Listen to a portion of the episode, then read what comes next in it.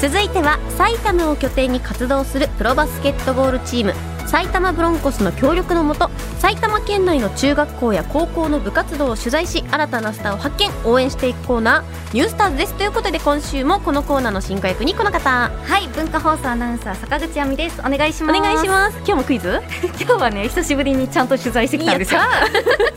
ご安心ください、今回は埼玉ブロンコスのアンダー15ユースチームの選手に取材した模様をお届けします、では早速インタビューを聞いてください今回は埼玉ブロンコスアンダー15ユースチームに所属している中学校3年生の石井凛選手にお話を伺いますよろしくお願いしますお願いします埼玉ブロンコスのこのアンダー15ユースチーム今年の4月にできたチームだと聞いたんですがどのようなメンバーがいるんでしょうかと今年の2月にトライアウトを行ってそこで選ばれたメンバーが一緒に練習していますもう選ばれし人たちなんですね、えー人数は何人ぐらいいるんでしょうかと人数は14人で練習しています学年は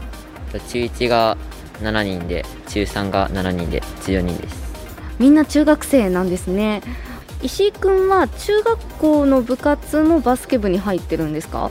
はいとバスケ部をと3年生までやって、えー、と引退してとこっちのチームに来ましたうん中学校のバスケ部との違いって何でしょうか中学校だとと練習練習時間がと毎日あってたくさん練習できると思うんですけどとこっちのユースの方ではと週3日とは短いんですけど仲間たちとと楽しく練習バスケしたり優しいコーチがいたりするのでと楽しく練習させてもらっています。ということで今回は中学3年生の石井れ石井凛選手にお話を伺っていますえー埼玉ブロンコスのアンダー15ユースチーム月水金の週3回、はい7時から9時まで練習しているということで、ええこう部活とは違ってあまり上下関係はないんですってんだはい、でとても楽しいと話してくれましたそしてすごいのが、うん実際に自分たちと同じ場所でブロンコスの選手も練習しているんですね、そのことについても聞いてみましたまあプロの選手はとユースのチームと違ってと一つ一つのパスだったりシュートだったりと、まあ、声の出し方だったりコミュニケーションの取り方っていうのが、まあし質が一つ一つ高くて、まあすごい覇気が伝わってきてすごい憧れています。やっぱり憧れの選手たちがすぐ隣で練習していると石井君たちもよしもっと頑張ろうって思いますはい、えっと、近くに、まあ、そのえっと選手たちも、まあ、真剣に練習していて、まあ、自分たちもえっとそれと同じように、まあ、それ以上にえっと自分たちも本気で練習しないといけないなと思います特に憧れの選手とかいますか吉川城選手ですどういったところが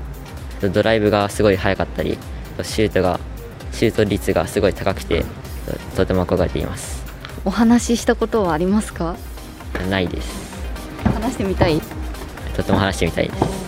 なんかチャンスありそうなのでねすぐ隣で練習してるしまたちょっと頑張ってみてください、はい、私が取材に行った日も、はいあのみんなが練習しているコートのすぐ横のコートで埼玉ブロンコスの選手たちが練習していたんですよ。であのこの番組にもゲストで来てくださった新川選手ですとか、はい覚えてま泉ヘッドコーチもいらっしゃいました。えーすごい、やっぱり憧れの選手がすぐ近くで練習している環境ってすごいですよね。うんなんか上手くなりそうじゃないですそかうですよね、んんモチベーションも上がりそうですよね。確かにちなみに柴田さんが憧れる人とあーか話してみたい人っています私ね一回仕事で、うん高島彩さんにお会いした時にも、はいはい美しかったのと、うんめちゃくちゃ仕事がなんていうんですかもう完璧で、うんもうかっこよかったです、うんしかも優しかったのお話もできましたあの向こうから「アベプラいつも見てるよ」って声かけおえてすごいもう感無量すごいもう私も「あやパン」って呼ばれたいあやですもんね。私もアミパン目指してますアミパン目指ね。して頑張りましょうお互い頑張りましょう。坂口さんの憧れの人は、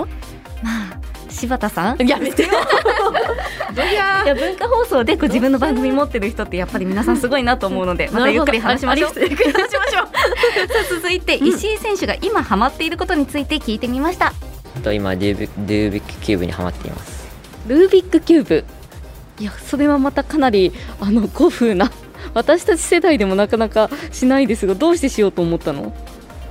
とコロナ禍でとテレビでとルービックキューブが今流行っていると聞いて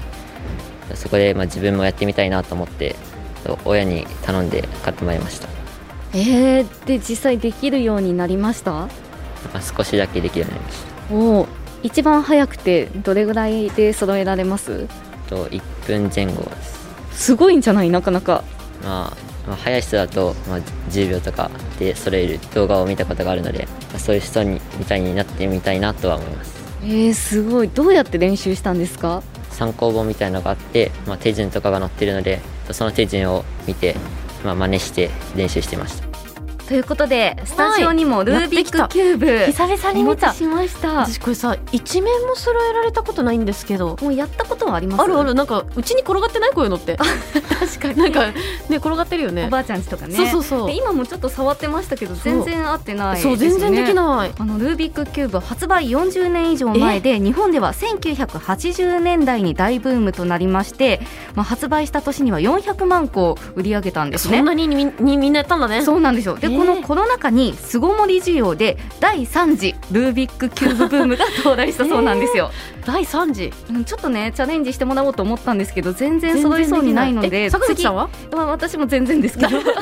と次行きつつやっていいですはわかかりましえた最後に将来の夢を聞いてみましたまあ、かなりそういうのもねしっかり読んで勉強するこう石井君の真面目さも伺いますが最後に石井君の将来の夢を教えてくださいえっと将来の夢は、まあ、バスケ選手になることで、まあ、今もバスケをやっていて、まあ、これからもバスケを続けて、えっとまあ、河村勇輝選手はなど高校から、まあ、プロの方に行った選手もいるので、まあ、そういう選手みたいに自分もなってみたいなと思います。ありがとうございます今回は埼玉ブロンコスアンダー15ユースチームに所属している石井凛選手にお話を伺いましたありがとうございましたありがとうございました。